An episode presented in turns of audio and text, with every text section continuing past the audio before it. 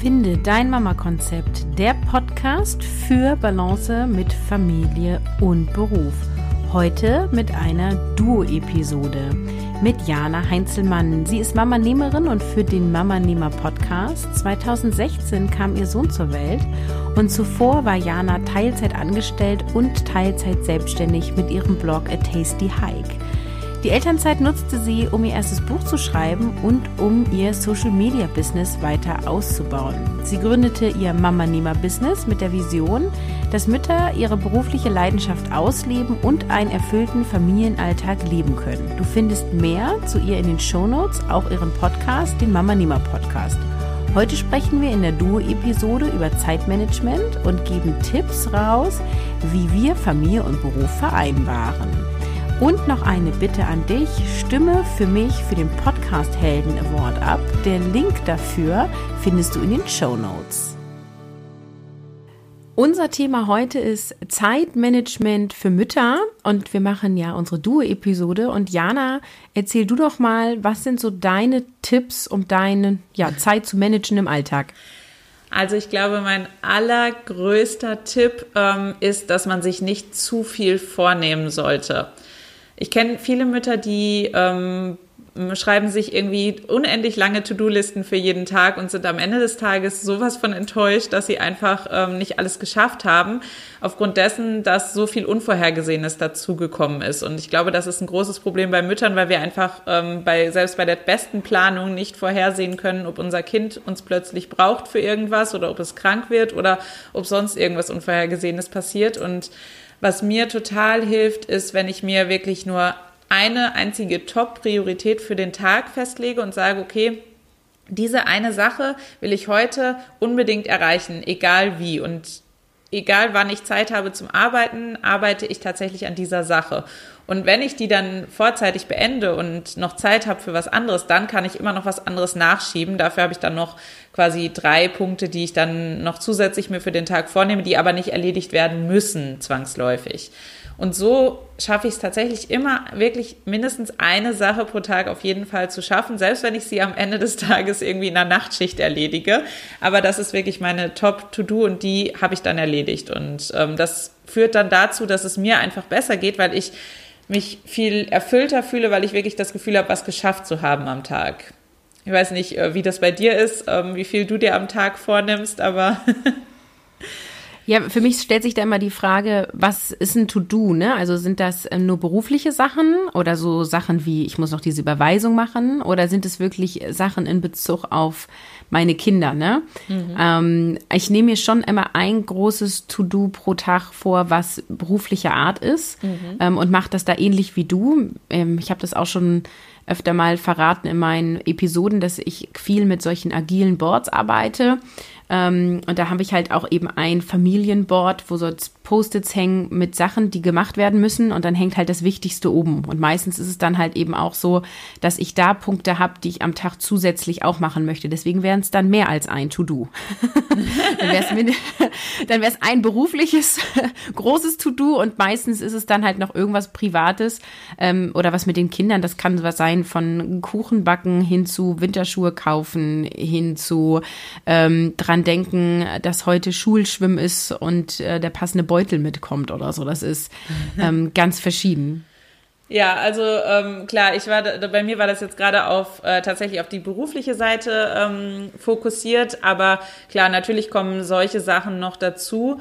Ähm, aber ich versuche mir auch immer ähm, feste Arbeitszeiten zu legen, in denen ich nur das Business mache. Also wenn ich jetzt zum Beispiel weiß, okay, mein Kind macht Mittagsschlaf, ich weiß zwar nicht, wie lange es Mittagsschlaf macht, aber das ist meine Zeit, in der ich meine beruflichen Sachen erledige. Und diese privaten Sachen, die versuche ich dann zu erledigen, wenn mein Kind wach ist, weil ich glaube, bei den meisten Sachen ähm, ist es auch überhaupt kein Problem, wenn er dann wach ist und dabei ist und vielleicht zuguckt oder mithilft. Also ich versuche ihn dann auch immer mit zu inter, also mit zu integrieren in meine Aufgaben. Wenn ich jetzt zum Beispiel Kuchen backe, dann darf er irgendwie Mehl in die Schüssel füllen oder er darf mir irgendwas bringen oder darf mal den Teig umrühren oder so. Und das sind einfach so Sachen, wo ich ihn einfach mit einbeziehe und ähm, so nicht diese wertvolle, ich nenne es immer wertvolle Schlafenszeit meines Kindes dann ähm, für solche Dinge zu verschwenden, wo er dann eigentlich ähm, auch gut und gerne dabei sein kann, während er bei meinen Business-Sachen ja nicht unbedingt dabei sein sollte.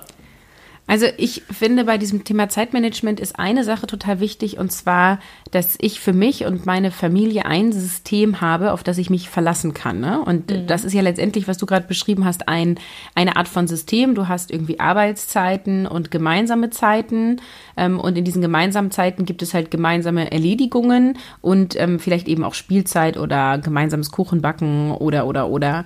Ähm, und man braucht halt irgendwie so sich ein System. Und wie das dann letztendlich aussieht, ist eigentlich egal. Ne? Also die einen schreiben sich irgendwie einen Wochenplan, äh, die anderen schreiben sich nur Tagespläne, die nächsten machen irgendwie ein agiles Board. Äh, also es gibt ja ganz viele verschiedene Systeme, mit denen man arbeiten kann aber es ist quasi ein einheitliches System gibt und das man dann durchzieht. Was ich immer wieder erlebe, ist, dass dann halt Leute irgendwie die haben dann gehört, oh, ähm, es gibt eine ganz tolle Methode ähm, und äh, die heißt zum Beispiel Getting Things Done, dieses, wie soll ich Dinge geregelt kriege. Dann lesen sie das Buch und dann fangen sie an, diese ganzen Listen zu erstellen und dann äh, hören sie, ah, äh, agiles Board, das ist cool, das mache ich auch noch zusätzlich. So. ähm, und, und das bevor quasi die andere Methode wirklich einmal, ich sag mal, im Ursprung angewandt wurde, ne? Weil mhm. gerade diese beiden Methoden lassen sich total gut verknüpfen. Aber wenn du halt irgendwie beides auf einmal einmal irgendwie da zusammenwurschtest, am Ende kommt dann keiner hinterher und ist nur noch damit beschäftigt, dieses System zu pflegen, aber man hakt überhaupt keine Dinge mehr ab. So. Ähm, insofern ist, ist mein Tipp wirklich, überleg dir, also an die Hörerin gerichtet, überlegt dir, was ähm, für ein System für euch passt und zieht das einfach mal ein paar Wochen durch und macht dann immer wieder eine Reflexion und werde besser. Und wenn man dann halt feststellt, okay, mein Kind schläft jetzt mittags ähm, irgendwie nicht mehr so zuverlässig, dann muss halt irgendwie eine andere Zeit her, wo du mal ein, zwei Stunden äh, gezielt Dinge abarbeiten kannst. Und wie das dann organisiert wird, kann man ja dann auch immer wieder schauen. Wie ist denn das bei dir? Hast du schon verschiedene Systeme ausprobiert oder wie gehst du da dran an deine, an dein Zeitmanagement? Also ich ähm, muss, musste gerade so ein bisschen schmunzeln, als du das erzählt hast von diesen Frauen, die dann immer mal wieder was Neues hören und was ausprobieren, weil ich habe mich da so ein bisschen wiedererkannt, wie ich früher war. Also ich war tatsächlich so eine, die das auch so gemacht hat und äh, da irgendwie nie vom Fleck gekommen ist und irgendwie einfach immer nur damit beschäftigt war, ähm, ihre eigene Arbeitsweise zu optimieren und ihre Methoden zu optimieren und sich weiterzubilden, was es noch alles für tolle Systeme gibt und Apps und Tools und ja, habe dann irgendwann aber gemerkt, okay, ich verbringe die meiste Zeit meiner wertvollen Arbeitszeit tatsächlich damit, mich zu optimieren und nicht um meine To-Dos, meine eigentlichen To-Dos abzuarbeiten. Und ich habe dann einfach gesagt, okay, ich probiere jetzt ein System aus und das mache ich so lange, bis ich das Gefühl habe, das passt nicht zu mir oder da muss ich irgendwas ändern. Und nur dann überlege ich mir was anderes. Und ich habe ähm, dann angefangen mit Evernote alles zu organisieren und habe wirklich alle anderen Tools rausgeschmissen. Also ich hatte vorher, ähm, wie heißt denn das noch? Jetzt fällt mir der Name nicht ein mit den Boards und den verschiedenen. Trello äh, oder Meistertask. Trello, genau. Trello war es, genau. Das äh, habe ich ganz lange benutzt und dann hatte ich aber manche Informationen in dem einen Tool und andere wieder in dem anderen Tool und dann hatte ich noch eine handschriftliche To-Do-Liste und das habe ich jetzt alles rausgekickt. Ich habe nur noch mein Evernote, in dem ich wirklich alles sammel. Und in diesem also da habe ich einfach auch jetzt das Gefühl, immer wenn ich irgendwas suche, finde ich es in meinem Evernote. Und ich muss nicht erst an fünf verschiedenen Stellen suchen, was mir ja auch wieder ähm, dann Zeit, also was mich auch wieder Zeit kostet, weil diese ganze Sucherei einfach total nervig ist. Und seitdem ich das mache, habe ich echt das Gefühl, dass ich mehr damit verbringe, mehr Zeit damit verbringe, meine To-Dos abzuarbeiten, als mein System zu optimieren. Ich weiß nicht, hast du auch irgendein äh, Tool, was du verwendest oder bist du ganz klassisch auf äh, handschriftliche To-Do-Listen umgestiegen? Ja, pass auf, äh, Trello. ähm, also tatsächlich, also ich, ähm, ich habe selber gerade umgestellt und das vielleicht auch nochmal, dass es nicht falsch rumgekommen ist. Ich bin schon auch dafür, dass man sich optimiert und neue Dinge mal ausprobiert. Mhm. Nur meine Empfehlung ist immer nur eine Sache zur Zeit auszuprobieren und das auch wirklich mal über Wochen zu machen und nicht nach zwei Tagen zu sagen, oh, okay, jetzt nehme ich doch ein anderes Tool. Weil meistens liegt es nicht am Tool, sondern so, wie wir es einrichten. Also ich habe, als ich noch komplett von zu Hause aus gearbeitet habe, habe ich alles tatsächlich äh, handschriftlich mich organisiert. Ich hatte ein äh, eine, eine ähm, Post-it-Wand sozusagen in meinem Büro, wo ich ähm, alles, was mit Mama-Konzept zu tun hat, organisiert habe. Dann haben wir ein Familienboard in der Küche, wo mein Mann und ich uns familientechnisch organisieren. Und wir haben sogar tatsächlich einen händischen Wandkalender mit Spalten für jedes Familienmitglied, um da Termine einzutragen, weil das irgendwie online alles total unübersichtlich geworden ist mit diesen ganzen Farben und hier das Kind und da und so. Das hat total gut geklappt, so lange, wo ich quasi primär die meiste Zeit zu Hause verbracht habe. In dem Moment, wo ich jetzt drei Tage die Woche in Bremen arbeite, ist das Problem, dass wenn ich eine Idee, mir irgendwas einfällt, was zu Hause gemacht werden muss, ich es nicht da auf mein Board kleben konnte. Das heißt, dann habe ich angefangen, Post-its auf der Arbeit zu schreiben und die in meine Tasche zu stecken und abends dann irgendwie hier ranzukleben, ähm, damit es erstmal aus meinem Kopf raus ist, weil das macht mich gaga, wenn ich die ganze Zeit im Kopf denke, das musst du noch machen, dies musst du noch machen ähm, und ich habe es nicht raus aus dem Kopf geschrieben. Äh, genau, und das hat nicht so gut funktioniert. Und deswegen, ähm, weil ich eh schon für andere Sachen Trello benutzt habe, auch im beruflichen Kontext mit anderen Teams zusammen, habe ich mich jetzt entschieden, quasi alle meine Boards zu digitalisieren, bis auf das eine, was ich mit meinem Mann zusammen benutze ähm, weil wir nicht so, also zusammen digital irgendwie nicht so gut können. Und damit äh, quasi widerspreche ich meiner eigenen Regel, ein einzelnes System zu haben, weil ich habe zwei. ich habe hab das mit den Post-its mit meinem Mann ähm, und ich habe Trello. Und das Geile aber an, an Trello, oder ich will jetzt gar nicht so viel Werbung machen für dieses Tool, ja, es gibt noch andere, die ja das Gleiche auch können, aber das Coole an so einem agilen ähm, Kanban-System, was online ist, ist eben, dass wenn ich jetzt eine, eine Sache habe, die mir einfällt, die ich noch machen will, zum Beispiel meine Freundin Anne zusagen, dass ich nächste Woche mit ihr Kaffee trinken kann, dann, und ich bin gerade auf der Arbeit, dann schreibe ich das einfach in meine App. Und da habe ich quasi eine mhm. Liste, wo ich erstmal alle Ideen, alle Themen sammle. Und dann ist es wirklich raus aus dem Kopf. Und dann mache ich das meistens zweimal am Tag, meistens morgens und abends, wo ich dann diese ganzen gesammelten Karten einmal auf die passenden Boards zuweise, zu denen es gehört. Und es gibt dann halt quasi ein berufliches Board und ein privates. Und unter privat mhm. gibt es dann eben auch nochmal eine Unterteilung. Und das ist extrem hilfreich. Also da ist es, da seitdem schlafe ich viel besser, seitdem gehen mir viel weniger Dinge durch die Lappen. Das ist wirklich sehr zu empfehlen. Mm, also das kann ich voll und ganz unterschreiben. Ähm, diese technische Seite davon hilft mir auch extrem. Bei Evernote ist es ja im Prinzip das gleiche, dass ich auch von überall drauf zugreifen kann und auch über meine Handy-App das ähm, benutzen kann. Und das hilft mir enorm, weil ich hatte vorher auch immer, wenn ich das handschriftlich gemacht habe, dann musste ich immer mal in mein Notizbuch denken. Manchmal hatte man dann das Notizbuch dabei, aber man hatte keinen Stift oder man hatte irgendwie gerade nicht die Möglichkeit, das irgendwie aufzuschreiben. Das ist digital natürlich alles viel, viel einfacher, weil ich sag's mal so, das Handy vergessen wir eigentlich in der Regel nicht, da wir ja so abhängig davon sind, von diesem netten Gerät. Und äh, selbst wenn ich mein Handy vergessen würde und irgendwo anders wäre, sei es jetzt zum Beispiel bei einer Angestellten-Tätigkeit in einem Büro oder so, könnte ich ja theoretisch auf das System auch über jeden Browser zugreifen, von jedem technischen Gerät, im Grunde was einen Internetzugang hat. Und das ist halt super von Vorteil, weil niemand sonst hat natürlich mein, mein, mein Notizbuch dabei. Also das ist ja meins und das hat ja niemand sonst. Und und was der Vorteil ist, wenn du alles an einem Ort hast, dann ähm, kann ich eben auch sehen, was habe ich alles für To-Dos. Und da ist halt meistens die Erfahrung, oh, das ist ganz schön viel. genau. es, es ist eigentlich zu viel. Und das hilft mir, tatsächlich Nein zu sagen und Dinge abzulehnen und auch Hilfe anzunehmen. Also das kann ich in, in allen möglichen Bereichen sagen. Das heißt, äh, wir haben jemanden, der uns im Haushalt unterstützt, weil einfach klar ist, oh, diese ganzen To-Dos, die ich jetzt hier irgendwie zu erledigen habe, die ganzen Dinge, die mein Mann zu erledigen hat, so jetzt noch Haushalt ähm, komplett alleine machen, schaffen wir irgendwie nicht, ne?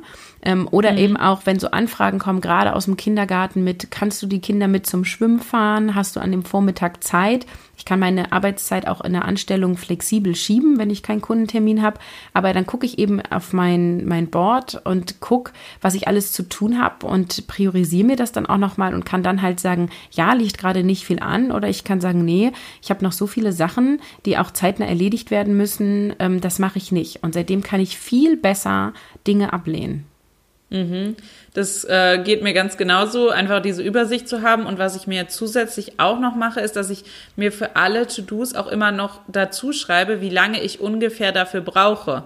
Weil das ist nämlich auch so, dass man kann seine To-Do-Liste natürlich mit drei Punkten füllen, die alle nur zehn Minuten dauern. Ähm, oder ich fülle meine To-Do-Liste mit drei Punkten, die jeweils drei Stunden dauern. Im Endeffekt brauche ich dann drei Stunden für die eine Liste und 30 Minuten für die andere. Und das macht einen gewaltigen Unterschied aus. Und einfach auch dieses darüber nachdenken, während ich es aufschreibe, wie lange ich dafür brauche, hilft mir schon noch mehr zu realisieren, okay, passt das überhaupt noch in den Tag rein oder nicht. Ja, das habe ich eine Zeit lang auch gemacht. Ich habe dann immer so T-Shirts-Größen gemacht, S, M oder L, weil ob ich jetzt äh, für eine Podcast-Episode zum Skripten 30 Minuten brauche oder 60, das ist mal so, mal so. Mhm. Ne? Äh, manchmal auch viel länger, weil ich irgendwie im Thema nicht gut drin bin oder mich irgendwie, ja, der Flow nicht da ist oder, oder, oder. Ähm, aber ich habe das irgendwie wieder sein lassen, einfach weil die Pflege recht lange gedauert hat. Ähm, und ich mache es tatsächlich spontan, aber ich ich glaube, dein System ist schon das Bessere, weil du es dann einfach viel, viel besser abschätzen kannst, ne? Wie ich glaube, es ist für den Anfang hilfreich, wenn, ähm, wenn du jetzt äh, mit, dem, mit so einem System anfängst. Ich glaube, irgendwann wiederholen sich ja auch Aufgaben und irgendwann hat man ein Gespür dafür, wie lange man dafür braucht und kann das dann auch einschätzen. Aber ich glaube, gerade wenn jemand anfängt, so ein System zu implementieren, dann ist das auf jeden Fall hilfreich. Ja, Sachen wiederholen ist ein gutes Stichwort. Ne? Hast du eine feste Tagesstruktur und Routinen, die dir helfen, dein Zeitmanagement zu halten?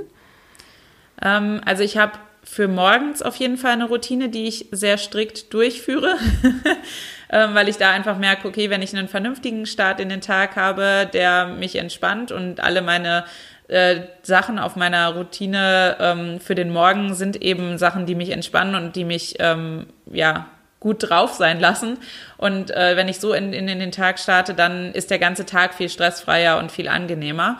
Ähm, und was so alle anderen Sachen angeht, ähm, alle anderen To-Dos so über den Tag verteilt, ich habe so ein paar Routinen eher auf die Woche verteilt. Also dass ich ähm, gewisse Sachen an einem Montag zum Beispiel mache, sowas wie Content erstellen, mache ich immer am Montag. Also ich schreibe immer Blogposts und ähm, nehme Podcast-Folgen auf. Das mache ich immer montags. Ähm, während ich dann ähm, über die Woche verteilt an anderen Tagen die Sachen hochlade und formatiere und solche Sachen mache. Also ja. da habe ich eher so auf die Woche gesehen, Routinen, aber nicht auf den Tag. Ja. Hast du da irgendwelche Routinen, die du täglich machst so? Mm. Was deine To-Dos angeht? Nee, also wöchentlich wiederholt es sich sozusagen. Mhm. Ne? Also ich versuche schon, obwohl ich ja flexibel meine Arbeitszeit einteilen kann, dass ich immer an den gleichen drei Wochentagen in meiner Anstellung arbeite. Mhm. Und äh, dadurch, dass ich ja Teilzeit bin und ähm, ich Kollegen habe, die Vollzeit sind, ich habe auch Kollegen, die Teilzeit sind, aber die Mehrheit ist eben Vollzeit da, ähm, ist es eben ja auch so, dass Dinge auf der Arbeit passieren, wenn ich nicht da bin. Und das ist ja irgendwie immer ein bisschen ein doofes Gefühl. Und das heißt, ich habe mir so das eingeteilt, dass ich auch immer an den beiden Tagen, wo ich nicht ähm, ins Büro fahre, ich eine Stunde Homeoffice mache. Oder also es ist Pi mal Daumen eine Stunde. Ich plane mir das so ein. Das heißt, da checke ich E-Mails, da pflege ich da mein, mein Board und erledige Dinge, die irgendwie gemacht werden müssen. Und der Riesenvorteil ist, dass ich dann quasi eigentlich nicht drei volle Tage im Büro bin, sondern nur zweieinhalb. Und damit habe ich quasi drei volle Nachmittage in der Woche mit meinen Kindern, mhm. ähm, obwohl ich äh, eigentlich drei Tage die Woche in Anstellungen noch arbeite. Ne? Also das, äh, das hat sich ganz gut etabliert und das ist in der Regel immer wieder gleich. Und es ist super, dass wir jetzt diese Episode aufnehmen, weil diesen Monat ist es nämlich keine Woche genau so. das ist aber auch das erste Mal, seitdem ich ähm, seit, also seitdem ich in Anstellung bin und selbstständig arbeite und Kinder habe. Und ich bin jetzt seit einem Dreivierteljahr wieder in Anstellung ähm, und selbstständig. Insofern ist das auch mal okay. Ne? Und das hat einfach Gründe von Dienstreisen. Ich mache eine Zertifizierung, mein Mann macht eine Schulung und ist über Nacht weg. Und also wir sind jetzt gerade in diesem Monat sehr auf Unterstützung angewiesen. Ähm, das deckt viel meine Schwiegermutter ab und andere Familien, die meine Kinder aus dem Kindergarten und aus Schule mitnehmen und und betreuen und solche Sachen. Also das sind auch wirklich so diese anstrengenden Phasen. Deswegen stehe ich total auf Routinen. Und wir haben das schon so, morgens läuft es immer gleich ab. Äh, mein Mann bringt ein Kind weg, ich bringe ein Kind weg und ähm, das Kind, was ich wegbringe, um das kümmere ich mich sozusagen auch morgens und er um das andere. Ähm, mhm. das heißt, wenn sich mein Sohn nicht anziehen möchte und ich bringe aber gerade meine Tochter weg, dann kümmere ich mich auch quasi nicht um meinen Sohn. Das klingt so ein bisschen gemein. Aber gerade das ist ja immer so ein Thema, was äh, gerade die Mütter haben, die dann irgendwie da dann nochmal helfen und da und ach komm, zieh dich doch an und hier komm, ich helfe dir nochmal und bla bla bla. Äh, das haben wir wirklich äh, getrennt und das funktioniert echt total gut, weil jeder irgendwie so seinen Fokus hat. Ähm, mhm. Genau, und einfach durch die Zeiten von Schule und Kindergarten ist ja quasi eine gewisse Struktur da. Und die Nachmittage, wenn ich eben nicht im Büro bin, sind immer primär Kinder. Das heißt aber auch, dass wir zusammen einkaufen fahren. Das heißt auch, dass ich nebenbei mal aufräume. Also wir erledigen schon gemeinschaftlich Dinge, aber das wirklich flexibel. Mhm. Ja. ja. Wie machst du denn ähm, in deinem Alltag so alltägliche Haushaltssachen? Also machst du deine Betten? Verzichtest du auf sowas? ähm, äh, wer räumt bei euch den Frühstückstisch ab? Wie macht ihr so diese Sachen, die wirklich täglich anfallen?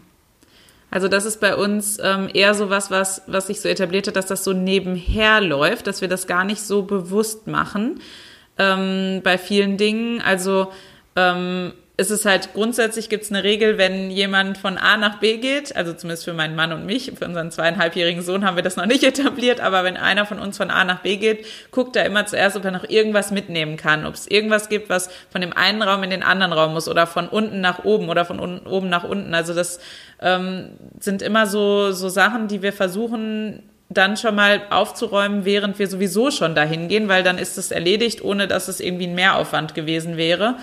Und ähm, dann sammeln wir, also wir haben so Sammelpunkte für Sachen, wie jetzt zum Beispiel die Treppe, wo wir, wenn ich jetzt die ganze Zeit unten bin, dann lege ich erstmal alles auf die Treppe, was nach oben muss und laufe nicht für jedes einzelne Teil nach oben, um dann wieder nach unten zu laufen, was ja auch wieder Zeit kostet. Ähm, und dann ist es so, dass ich mir für den über den Tag verteilt so ein paar Off-Zeiten genommen habe, die ich erstens dafür nutze, um Podcasts zu hören und mich ein bisschen zu entspannen und zweitens eben um ähm, das Haus in eine Grundordnung zu versetzen. Also das heißt, wenn ich vom Kindergarten wiederkomme, meistens irgendwann zwischen halb neun und neun, dann nehme ich mir zehn Minuten, ich setze mir dann auch tatsächlich einen Timer, mache mir einen Podcast an und laufe dann durch die untere Etage und räume alles auf, was aufgeräumt werden muss. Und wenn dann ähm, diese Zeit abgelaufen ist, dann höre ich auf, setze mich an meinen Schreibtisch und arbeite. Und dann gibt's noch mal eine Pause während meiner Arbeitszeit, während meines Arbeitsvormittags, wo ich, wo dann auch wieder mein Wecker klingelt und ich dann ähm, wieder losgehe und die obere Etage nach dem gleichen Prinzip aufräume. Und das hilft mir einfach dabei, eine gewisse Grundordnung im Haus immer wieder herzustellen. Und das Gleiche mache ich dann eben am Nachmittag nochmal, sodass ich diese Grundordnung auch am Nachmittag habe. Und ich habe gemerkt, dass wenn ich dabei Podcasts höre, dann bin ich dafür einfach motivierter, das zu tun, weil das dann einfach nicht für mich, also ich habe immer das Gefühl, wenn ich sonst Hausarbeit mache, ist es für mich so verschwendete Zeit. Und ich höre dann lieber was, was mich irgendwie weiterbringt und dann habe ich nicht das Gefühl, dass es verschwendete Zeit wäre. Mhm. Und Genau, ähm, das sind so unsere, also, oder meine Routinen ähm, und unsere Routinen, die, wie, wie wir unseren Haushalt erstmal generell in eine Grundordnung versetzen. Und die anderen größeren Sachen, wie jetzt mal durchputzen oder sowas, das machen wir meistens dann am Wochenende. Mhm. Ja, ich mache das tatsächlich ähnlich. Äh, allerdings, wenn die Kinder im Haus sind, ähm, und da oute ich mich ja jetzt mal, äh, da dürfen meine Kinder Fernsehen gucken. ich fand das ja immer ganz schlimm, so dieses ähm, Eltern, die ihre Kinder vor dem Fernseher abstellen. Ich ähm, kann dazu inzwischen stehen. ich, ich tue das für eine Folge auf Netflix äh, von einer deren Serien, die sie gucken. Das sind so zwischen 10 und 20 Minuten.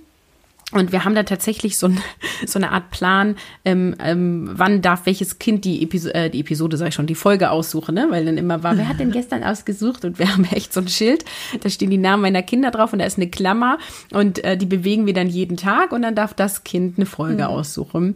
Und das machen wir nach dem Mittagessen. Das heißt, äh, an den Tagen, wo ich auch äh, komplett zu Hause bin, hole ich beide ab. Das ist auch schon ein relativer Ritt momentan, weil der Kindergarten natürlich in einer anderen Richtung liegt als die Schule und wir natürlich wirklich in der Mitte von beiden wohnen und nicht dicht irgendwo dran.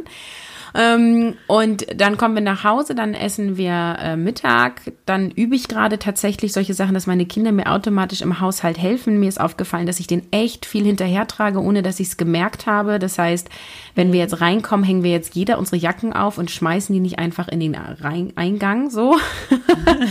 ähm, und da muss auch ich nochmal aufpassen, dass ich meine Schuhe wirklich Richtung Schuhregal stelle und nicht einfach nur an Rand so, also dass ich da auch Vorbild bin.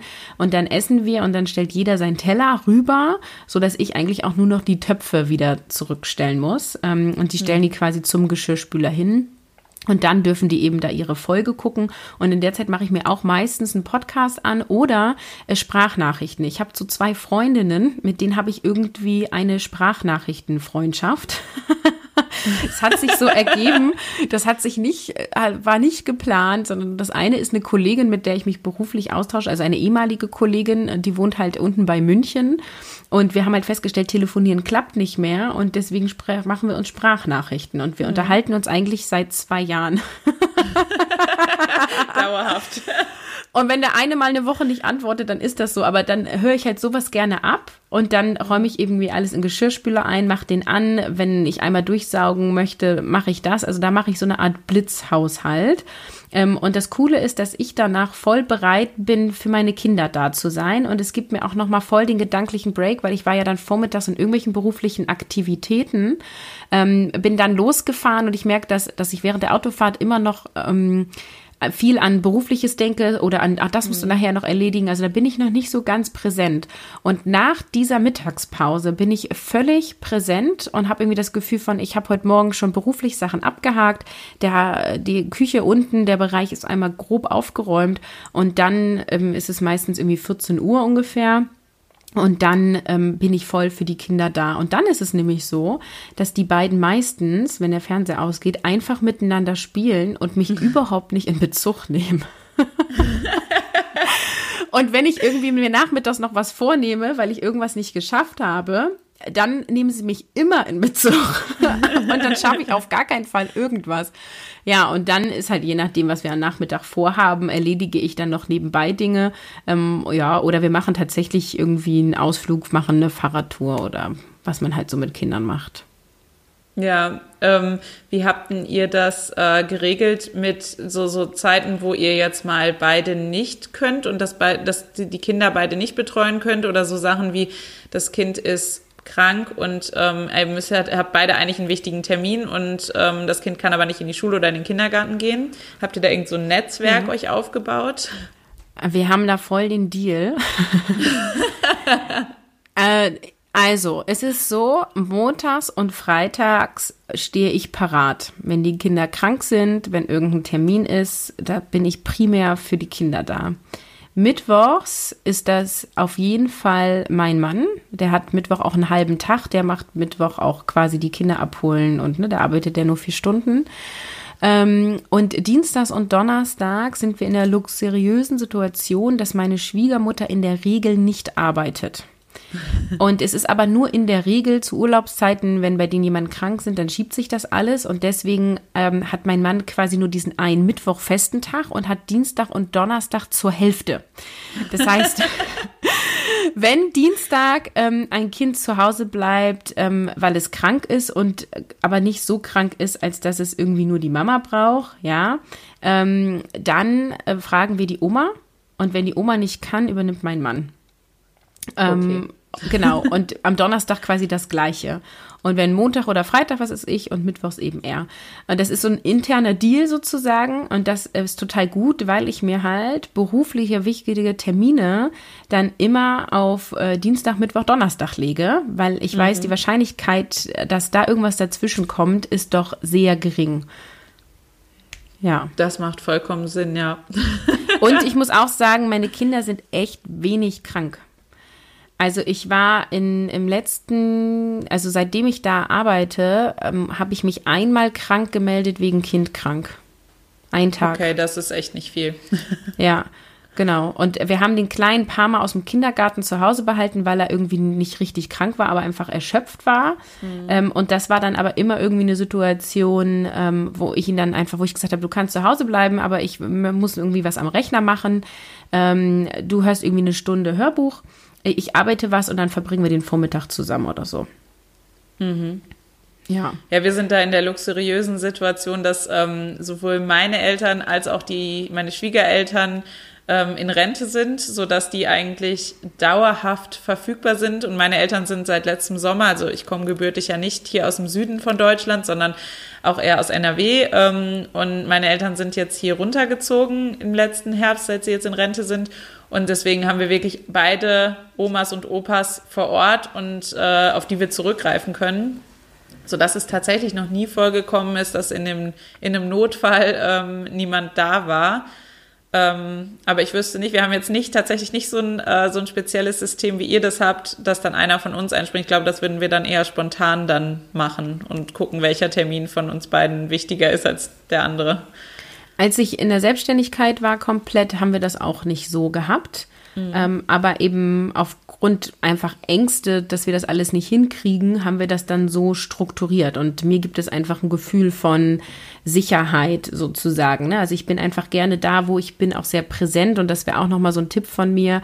So dieses, wenn ich auf der Arbeit bin, dann muss ich das zu Hause so gut organisiert haben mit meiner Familie, dass ähm, ich nicht die ganze Zeit Angst habe, es ist irgendwas. Ne? Auch da kann mhm. ich ein Beispiel nennen.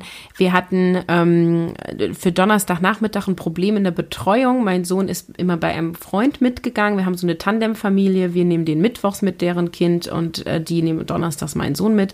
Und es hat einfach nicht mehr gut geklappt und der wollte da jetzt nicht mehr hin. Und mein Mann und ich konnten jetzt aber nicht jeden Donnerstag früher Feierabend machen und es war jetzt echt eine lange Phase, wo das so war.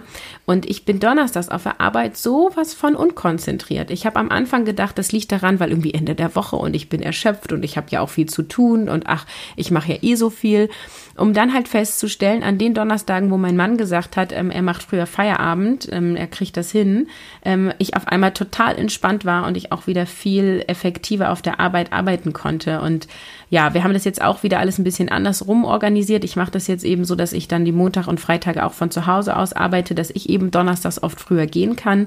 Ähm, und seitdem läuft es wieder viel besser. Und das ist halt irgendwie so, ähm, ich, meine Empfehlung ist einfach wirklich für Mütter und Väter, die berufstätig sind, da ähm, auf so ein Signal zu hören, also so ein Gefühl nicht wegzudrücken und zu sagen, ja, ähm, das ist ja auch alles viel und dann ist das so und da muss ich jetzt durch, sondern einfach zu gucken, okay, an welchen Tagen ist das und was könnte der Grund dahinter sein und welche andere Lösung kann es geben. Ne? Und meine Erfahrung auch mit meinem Arbeitgeber ist einfach, dass je klarer ich da eine Lösung habe, desto mehr sagt da halt auch keiner was dagegen. Ne? Also, dass, dass ich da jetzt donnerstags früher gehe, ist für die überhaupt gar kein Problem, weil die wissen, wenn Donnerstag ein wichtiger Kundentermin ist, dann bin ich da. Und dann ist das mhm. überhaupt gar keine Diskussion. Und ich glaube, es ist aber auch keine Diskussion, weil ich da völlig straight mich hinstelle und es einfach entscheide und einfach sage. Ne? Also, dass ich das nicht, nicht so, oh, und könnte ich vielleicht und es würde vielleicht klappen und meinem Sohn geht es ja so schlecht, sondern einfach, hey, ich baue immer Überstunden auf, wenn ich im Homeoffice bin. Ich feiere die jetzt primär Donnerstag nachmittags ab für euch. Also ich arbeite in einem Team, da ist das wichtig, dass die einfach auch wissen, wann ich da bin. Ähm, ich bin jetzt Donnerstag nachmittags, lege ich mir keine Termine mehr, damit ich die Möglichkeit habe, Überstunden abzubauen. Und dann sagen alle ja, okay. Ja, ich glaube, das ist auch ähm, tatsächlich eine Sicherheit für alle anderen auch. Also ich glaube, wenn man gut kommuniziert, ähm, sowohl in, intern in der Familie als auch mit externen, mit denen man zusammenarbeitet, dann ist das für alle einfacher, wenn man da ganz klar und ehrlich ist und ähm, das klar kommuniziert, als wenn man immer so, ja, vielleicht und hm, vielleicht kriege ich das noch hin, vielleicht aber auch nicht. Das ist eine totale Unsicherheit für alle und das bringt am Ende niemandem was. Und ich glaube, dann ist es einfacher, wenn man das wirklich ganz ehrlich und direkt sagt. Das ist ja auch das, was uns unsere Kinder schulen, ne? Also wenn die fragen, äh, kann ich ein Stück Schokolade haben und ich sage, ähm, nee. Was sagt das Kind? Oh, ich will aber bitte, bitte, bitte, bitte. Und wenn ich halt, wenn das Kind sagt, darf ich ein Stück Schokolade und ich sage nein, dann ist die Wahrscheinlichkeit, dass noch fünfmal nachgefragt wird, gering. Ich gebe zu, es klappt nicht immer beim ersten Nein. Aber es ist eine viel, ein, ein viel klareres Nein und eins, was, was viel eher ankommt, weil ich von vornherein überzeugt bin, nee, das war jetzt genug und hier ist jetzt ein Stopp, so, ne? Ja. Ja, wie machst du das? Du hast gesagt, du hast deine ähm, Oma und Opa sind beide da. Das ist ja natürlich auch, also haben nicht alle. Ähm, gibt es noch andere Unterstützer, die ihr habt? Irgendwie Freunde, Netzwerke? Wie macht ihr das, wenn du und dein Mann abends mal alleine weggehen wollt? Sind es dann immer die Oma und Opa? Wie regelt ihr solche Dinge? Also ich habe noch zwei Schwägerinnen, die beiden Tanten von unserem Sohn quasi. Ähm, die dann auch mal einspringen können. Also es war schon öfter mal so, dass ich mal einen Zahnarzttermin hatte und dann mal eine Stunde jemand da sein musste. Dann waren die da. Ähm, das ist bei denen natürlich tagsüber relativ schwierig, weil die natürlich auch berufstätig sind. Ähm, deswegen ist es bei Oma und Opa immer leichter. Aber so, so Abendtermine können die natürlich auch schon wahrnehmen. Ähm, und uns ist es dann auch immer wichtig, dass ähm, bei unserem Sohn dann auch jemand ist, den er wirklich sehr, sehr gut kennt. Und das sind halt hauptsächlich Familienangehörige, mit denen ist er halt auch sonst viel zusammen. Und die kennt er natürlich sehr, sehr gut und hat da auch ein großes Vertrauen. Und ähm, also ich würde jetzt nicht, äh, gerade wo er jetzt erst zweieinhalb ist, jetzt noch irgendwen Fremdes dazu holen, ähm, um jetzt vor allem abends äh, auf ihn aufzupassen. Ähm, tagsüber hatten wir es schon mal ähm, zweimal die Situation, dass ich eben einen beruflichen Termin hatte und mein Mann auch arbeiten war und Damals waren meine Eltern noch nicht hier, meine Schwiegermama hat noch gearbeitet, mein Schwiegerpapa hat sich nicht zugetraut, alleine auf den Kleinen aufzupassen.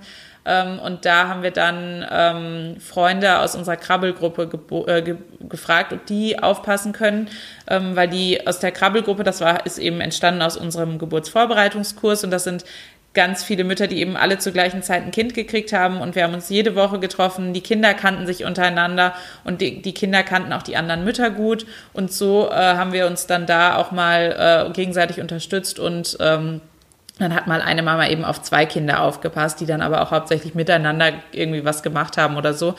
Ähm, aber ja, es ist halt äh, dann schon immer so ein Spagat. Also ich bin noch eher noch nicht so der Fan davon, ihn jetzt irgendwie zu irgendwem anders zu geben, wo er halt noch nicht oft war oder wo er die Leute noch nicht so gut kennt. Ja, ich finde, das wird ja besser, wenn die älter sind. Ne? Also ja. meine Tochter ist ja jetzt fast sieben. Äh, dass die mal bei einer Freundin äh, nach der Schule mittags mitgeht, da freut die sich, ne? Also da, ja, klar. Das, so, das muss halt nur die richtige Freundin sein. ähm, aber das wird dann wirklich, wirklich entspannt und die können sich ja dann auch anders nochmal äußern. Das, das klappt schon, schon ganz gut. Ich würde noch gern zum am Ende noch auf ein Thema kommen und zwar ist ja immer so dieses ne, dieser Tipp so nach dem Motto, wir sollen den Perfektionismus sein lassen und fünf Grade sein lassen und ähm, dann ist eben der Haushalt nicht so perfekt und dann ist vielleicht der Blogartikel nicht noch fünfmal gegengelesen. Wie gehst du da so für dich mit um? Hast du Perfektionismus vorher gehabt und jetzt abgelegt oder wie lebst du das aus? Also ich bin schon, gerade was meine Arbeit und so angeht, schon perfektionistisch veranlagt. war auch früher so, als ich ähm, tatsächlich ohne Kind noch gearbeitet habe, war ich da viel, viel strikter. Ähm, ich habe aber so ein bisschen mir die Methode 80 Prozent ist auch okay äh, angewandt und äh, versuche mich da immer selber so ein bisschen zu drosseln. Hm, was den Haushalt angeht, ist es noch eine schwierigere Situation, weil mein Mann dann noch mit reinspielt und der ähm, was den Haushalt angeht, sehr perfektionistisch ist und sehr gerne es immer sehr ordentlich hat und sehr sauber. Und äh, es stört ihn dann auch nicht, Dinge selber zu erledigen, aber ähm, es muss dann halt schon ordentlich sein. Und ich habe das so ein bisschen mit angenommen und natürlich, ähm, ja, findet man das dann auch schön, wenn es ordentlich ist. Aber auch er hat, seitdem das Kind da ist, deutliche äh, Einschränkungen da gemacht und äh, sagt halt, okay, es, er kann über manche Sachen mittlerweile auch hinwegsehen. Wie macht ihr das? Habt ihr da? Ich bin da auch in so einer Lernkurve. also es gibt so Dinge, ähm, also es kommt immer drauf an. Im Haushalt zum Beispiel ähm, äh, unterscheide ich zwischen Unordnung und unsauber. Und Unordnung kann ich besser äh, ertragen. Wenn es halt wirklich so ist, dass das Bad irgendwie da schon Staub so auf der Badewanne liegt, das finde ich ganz schlimm, das kann ich nicht gut ab. Mhm. Da kann ich auch nicht drüber hinwegsehen. Ähm, aber ob die Betten jetzt morgens gemacht sind, ähm, das ist zum Beispiel was, ähm, was wir oft nicht tun. Ähm, wir putzen die Fenster tatsächlich einmal im Jahr. Und ähm, ich habe jetzt neulich doch, neulich habe ich mein Team zu mir nach Hause eingeladen und da habe ich doch tatsächlich die Fingerabdrücke von den Fensterscheiben weggemacht. Da habe ich mich wieder erwischt, wo ich dachte, das kann ich jetzt nicht. Aber man muss auch sagen, ich habe da wirklich, ähm, also da, ich habe monatelang diese Fingerabdrücke einfach gar nicht weggemacht. Mhm. Ne? Gerade jetzt ähm, in, in so Herbst, äh, Winter, äh, ja, Frühjahr haben wir ja noch nicht ganz ähm, Zeit, finde ich, ist es immer so grau, man sieht es eh kaum. Und ähm, wenn man es sauber gemacht hat, ist es ja am nächsten nächsten Tag auch wieder schmutzig, ne? Also in solchen Sachen bin ich schon relativ gut geworden, aber ich merke halt, dass mich Dinge antriggern, also je nachdem, wer mich besuchen kommt. Und ich muss auch sagen, ich, ähm, das klingt so gemein, aber ich bevorzuge äh, befreundete Familien, bei denen das chaotischer ist als bei uns. Mhm. Ähm, und, und das ist aber auch eher so aus einer Reflexion entstanden. Das ist nichts, was ich mir fest überlegt habe als Strategie. ähm, aber das ist dann halt wirklich so, wir, wir haben so zwei Familien, mit denen wir uns auch einfach mal auf den Sonntag treffen und einfach nur rumgammeln und Waffeln essen und Kaffee trinken jetzt irgendwie. Und wenn die kommen, räume ich überhaupt nicht auf. Ne? Also mein kleiner Sohn zieht sich gerne aus, dann liegt da auch die Unterhose im, im Wohnzimmer. ähm, und äh, dann laufen die rum und dann packen die auch alle Spielzeuge von oben nach unten. Und dann, also es sieht wirklich ähm, aus wie in einem Wimmelbuch. Ähm, und es stört mich gar nicht, weil ich weiß, wären wir bei denen, es würde genau so aussehen. Und ich habe dann doch noch mal Hemmungen, wenn Leute kommen, bei denen das sehr sauber ist. Und vor allem die, die dann auch noch Kinder haben, wo ich mich dann immer wundere, wow, wie schaffen die das? Ne? Also ja, ich, wie, ich, wie ich anfangs gesagt habe, ich bin da in der Lernkurve und beruflich merke ich, dass ich ähm, viel von meinem Perfektionismus losgelassen habe. Also ich mhm. veröffentliche auch Podcast-Episoden, die ich nicht nochmal komplett geschnitten habe, sondern wo ich irgendwie ähm, huste oder niese oder dreimal M sage oder mich doch nochmal vertüdel. Ich habe auch neulich eine Episode aufgenommen, wo ich dann eben gesagt habe, äh, irgendwie glaube ich, war ich heute nicht so ganz klar, sorry und ähm, ich hoffe, ich hat, ihr hattet trotzdem Mehrwert und dann habe ich die Episode beendet. Ähm, und es hat sich auch keiner gemeldet und hat gesagt, Caroline, so geht das nicht. Also da, ich habe da keinerlei äh, negatives Feedback zu erhalten. Also das sind schon Dinge, ähm, wo ich besser geworden bin und aber viel eher in diesem Abgrenzen. Also ich habe das jetzt auch in der Anstellung, da habe ich einen neuen Kunden, wo ich nächste Woche hingehe mit einem Thema, wo ich mich ähm, in dem einen Bereich sehr gut auskenne und dem anderen noch nicht so gut. Wir sind da mit zwei Kollegen, also mit noch einem Kollegen drinne ähm, und der jetzt gesagt hat, so, ähm, ich, ich habe hier drei drei Bücher zu dem Thema. Es wäre gut, wenn du dich einliest, wo ich gesagt habe, drei Bücher schaffe ich nicht. Gib mir eins. so. ähm, und der dann einfach gesagt hat, okay, dann nimm das. So, also auch das war keine Diskussion, ne? Und ich glaube, den Fehler, den wir oft machen, ist dann zu sagen, ja, okay, dann gib mir die drei Bücher und dann setzen wir uns nachts hin und, und lesen diese Bücher und wissen am nächsten Tag gar nicht mehr, was drin gestanden hat. Aber wir können sagen, wir haben drei Bücher gelesen, ich habe es gelesen, so. ähm, ja, und jetzt werde ich dieses eine Buch lesen und da werde ich auch Freizeit rein investieren. Das ist ja dann auch immer wieder so das Thema, was ist Arbeitszeit, was ist Freizeit. Wenn ich mich jetzt hinsetze und Buch lese, sind das natürlich keine Stunden, die ich irgendwie auf meine Festanstellung buchen kann. Aber es ist ein Thema, was mich weiterbringen wird und ich habe ja auch Bock, gute Arbeit bei dem Kunden zu leisten. Also mhm. ich glaube, die Kombination von diesen beiden Dingen ist dann nochmal sehr wertvoll.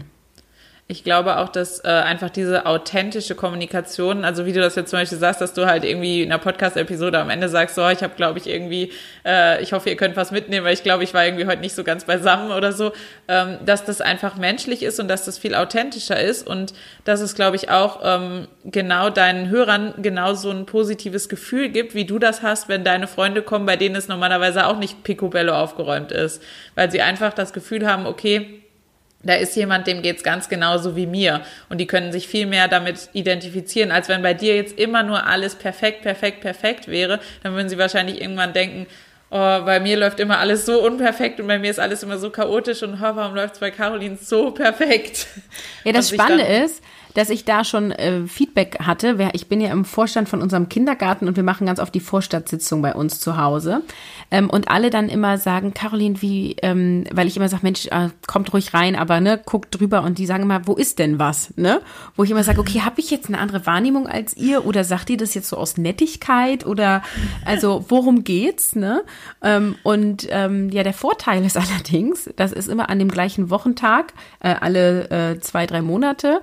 Ähm, und das ist übrigens immer der Tag, bevor ähm, unsere Putzhilfe kommt. Das heißt, deswegen.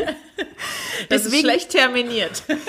nee, also es ist dann nämlich alles aufgeräumt. Es ist nämlich nicht geputzt, aber es ist, weil, also die, die kommt wirklich nur zum Saugen, Wischen, Bäder putzen, mhm. so, ne? Ähm, das heißt, das ist immer picobello aufgeräumt, weil alles vom Boden hoch muss. Und deswegen nehmen die wahr, das ist immer total ordentlich bei dir.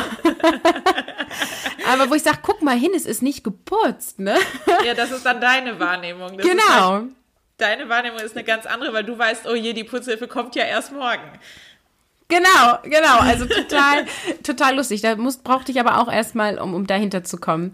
Genau. Ich glaube, wir sind schon ziemlich lang am Schnacken. Ich habe noch einen Tipp, ja. den ich unbedingt nennen will. Den habe ich von meiner Nachbarin. Und die sagt, du musst pro Tag 21 Teile wegschmeißen.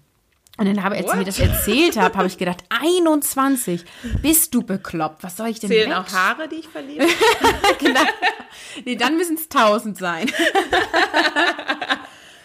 Und ähm, ich schmeiße nicht jeden Tag 21 Teile weg, aber ich denke da ganz oft dran und wir haben so eine Art Bastelecke, die meistens im Wohnzimmer existiert. Und ähm, da, wenn ich darüber gehe, dann schmeiße ich auf jeden Fall mehr als 21 Teile weg, weil wir produzieren ja Bilder in Massen und irgendwelche Dach Sachen, die wir bekleben und also es ist ja wirklich, ne? Und dann irgendwelche Plastikspielzeuge, die auf irgendwelchen Zeitschriften drauf waren, die irgendwie die Oma mitgebracht hat oder so. Ähm, ich schmeiße es tatsächlich weg. Ich habe am Anfang immer gedacht, oh, das gehört ja irgendwie meinen Kindern und ich kann jetzt dieses Plastikhandy aus dieser Zeitschrift nicht wegschmeißen. Aber wenn ich irgendwie weiß, das wurde vom halben Jahr ge geschenkt, die haben eine Woche damit gespielt, seitdem liegt es rum, ich schmeiß es alles weg. Und es ist eine, ein grandioser Tipp. Wir sind weit weg von Minimalismus, aber ich habe viel weniger aufzuräumen. Und wenn wir jetzt meine Schublade aussortieren, habe ich da auch nicht 300.000 Teile, sondern irgendwie nur noch 50.000 Teile. Und auch dieses Aus Ausmisten geht im Vergleich zu vorher sehr viel schneller. Das ist ein guter Tipp. Also ich habe da im ersten Moment so an die Dinge gedacht, die ich so in meiner Wohnung habe. Aber wenn ich an, wenn ich das auf solche Dinge ausweite, dann, äh, ich habe am Anfang auch angefangen, jedes Bild, was mein Sohn gemalt hat, auch wenn er nur drei Kreise gemalt hat, äh, aufzubewahren und in so eine Mappe für ihn zu tun. Und dann habe ich irgendwann gemerkt, so, okay, das wird er sich nie wieder angucken, das wird er nie wieder vermissen oder irgendwas. Und äh, ich glaube, wenn er dann älter wird und mal richtige Bilder produziert, dann wird das wieder anders. Aber ähm, ich glaube, aktuell braucht man das alles noch gar nicht aufbewahren. Da reicht es, wenn man das allererste Bild äh, aufbewahrt und draufschreibt, das war dein erstes Bild. Genau. Und ich digitalisiere auch Bilder tatsächlich. Also ich nehme dann diesen Stapel von 20 Bildern. Meine Tochter, die malt ja schon richtig Geschichten und so und schreibt da auch Sachen zu. Das ist wirklich mhm. süß, ne? Aber ich nehme dann diese 20 Bilder, suche mir die drei schönsten raus, tue das auch in so eine Mappe, fotografiere vielleicht fünf Bilder davon ab und habe die alle auf meinem Handyspeicher. Und ich bin tatsächlich so eine Strebermama, die einmal im Jahr ein Fotobuch macht. Oh. so eine wollte ich auch mal werden. Das, das Schwangerschaftsfotobuch äh, wartet noch darauf, dass ein Foto, also das Foto von meinem neugeborenen Sohn eingefügt wird und dass ich das dann, äh, das muss ich eigentlich nur noch, eigentlich muss ich nur noch dieses eine Foto einfügen und abschicken zum Bestellen. Selbst das habe ich noch nicht geschafft. Guck mal, das schreib dir auf deine To-Do-Liste, das machst du heute. Das, du wirst dich großartig fühlen. Wahrscheinlich, ja. Nee, ich, ich plane mir da tatsächlich Zeit für ein am Jahresende. Ähm, und dann bestelle ich das immer im Januar. Das ist einfach fest etabliert. Das mache ich abends, wenn die Kinder im Bett sind. Und ähm, ich lege mir die Fotos, wenn ich die rüberziehe, auf dem Computer auch immer gleich alle in, in Monaten an. Ne? Also dann ist das yeah. Januar 2019, Februar 2019 und so weiter. Ähm, genau, und da packe ich tatsächlich, mache ich immer eine Seite, wo die Bilder aus dem letzten Jahr von meiner Tochter mhm. drinne sind. Und von meinem Sohn habe ich es jetzt ähm, dieses, also für 2018 das erste Mal auch gemacht, weil er jetzt halt eben auch viel malt. Vorher hat er irgendwie gar nie gemalt. Ähm, und das ist halt total cool, ne? Also, und dann, mhm. wenn du dann halt äh, diese Sammlung von Bildern siehst aus einem Jahr, fällt es auch noch mal leichter, irgendwie nur zehn Bilder davon auszusuchen, die jetzt irgendwie besonders schön sind oder besonders cool. Ähm, und dann kommen die in dieses Fotobuch. Mhm. Finde ich eine super Sache, auf jeden Fall. Und ich glaube, ich schreibe mir tatsächlich das. Äh die eine Sache auf meine To-Do-Liste, dass ich das erledige, sodass ich zumindest das Schwangerschaftsbuch fertig habe. genau. Ja, das ist ja das Geile. Man hat ja danach so ein Chaka-Chaka-Gefühl, ne? Ja. So. Also ich bin nicht in allen Sachen, ich bin jetzt keine Pinterest-Mama, die ähm, irgendwie immer alles selbst bastelt und, ne? Also bei uns gibt's auch mal Fertigkuchen, so ist nicht. ähm, aber bei, bei Fotos äh, bin ich echt sehr strebsam, weil das irgendwie so mein Element ist. Mhm. Ich finde es auch sehr, sehr schön. Einfach, es sind einfach schöne Erinnerungen. Und ich weiß, als Kind habe ich schon immer super gerne die alten Fotos durchgeguckt, die alten Fotoalben bei meiner Oma und bei meinen Eltern und äh, fand das immer schon total toll. Ja. Wollen wir dann hiermit enden? Ja, finde, das ist ein gutes Schlusswort. okay, ja, dann vielen Dank für deine Zeit und ähm, ja, von den Hörern freue ich mich auf Feedback. Ja, ich bin auch sehr gespannt, ob unsere Hörer noch irgendwelche weiteren Tipps haben, wie man sich im Haushalt, im Business und äh, allgemein besser organisieren kann. Dürft da gerne ja. euch austoben in den Beiträgen.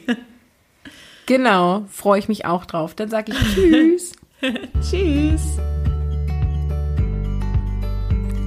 Heute habe ich am Ende eine Bitte an dich. Und zwar nehme ich teil an dem Podcast Helden Award 2019 und bis zum 29. März kannst du noch für deinen Lieblingspodcast abstimmen und ich freue mich sehr, wenn deine Stimme für Finde dein Mama Konzept ausfällt.